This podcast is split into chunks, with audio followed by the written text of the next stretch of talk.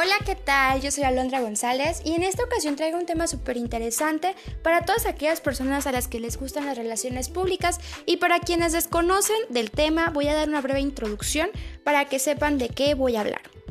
Las relaciones públicas engloban todas aquellas acciones de comunicación estratégica coordinadas y sostenidas que las empresas llevan a cabo para su supervivencia.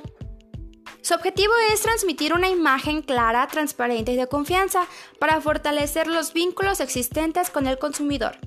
Las relaciones públicas implementan técnicas de, negociación, marketing y publicidad.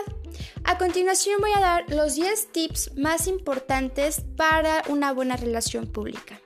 Punto número 1. Investiga, evalúa y considera tus objetivos. Trazar metas claras puede ser la base para desarrollar los mensajes con los que te presentarás ante tu público meta. Para ello es esencial conocer dónde se encuentra la compañía y a dónde desea ir. De esta manera transmitirás exactamente lo que quieres y serás coherente con los objetivos. Punto número 2. Conocer y definir el target. Este paso es de extrema importancia. Se determina el público al que se pretende conquistar y dependiendo de sus características se decidirá qué tipo de estrategias y mensajes son los más afines. Punto número 3. Crea un calendario. Este deberá contener los momentos más convenientes para presentar a la empresa, sus productos y servicios. No olvides marcar las conferencias de prensa, artículos, seminarios, historias exitosas de los clientes e incluso patrocinios. Punto número 4. Determina los medios de comunicación. Ellos serán los encargados de replicar tus mensajes, por lo que deberás elegirlos cuidadosamente. No falses información, ofrece siempre datos verídicos y de calidad. Punto número 5. Revisión y retroalimentación. Es importante saber si el plan estratégico que estás aplicando es efectivo.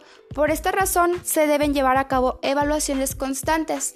Punto número 6. En, medio no, en medios no te dirijas a los editores. Cuando se trata de contactar a los periodistas para que, se para que desarrollen tu historia, no te dirijas a los más importantes ni a la cabeza.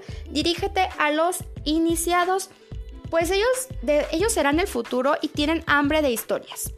Punto número 7. Investiga quiénes son las los quiénes son los indicados.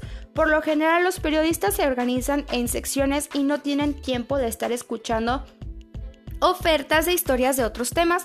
Busca a los que se dediquen al emprendurismo y negocios. Punto número 8. Construir relaciones. Ocupa tiempo y dedicación en generar empatía y construir relaciones con gente de los medios. Y punto número 9, utiliza redes. Las redes no solamente sirven para promocionar tu marca, también sirven para generar relaciones con otras marcas y medios.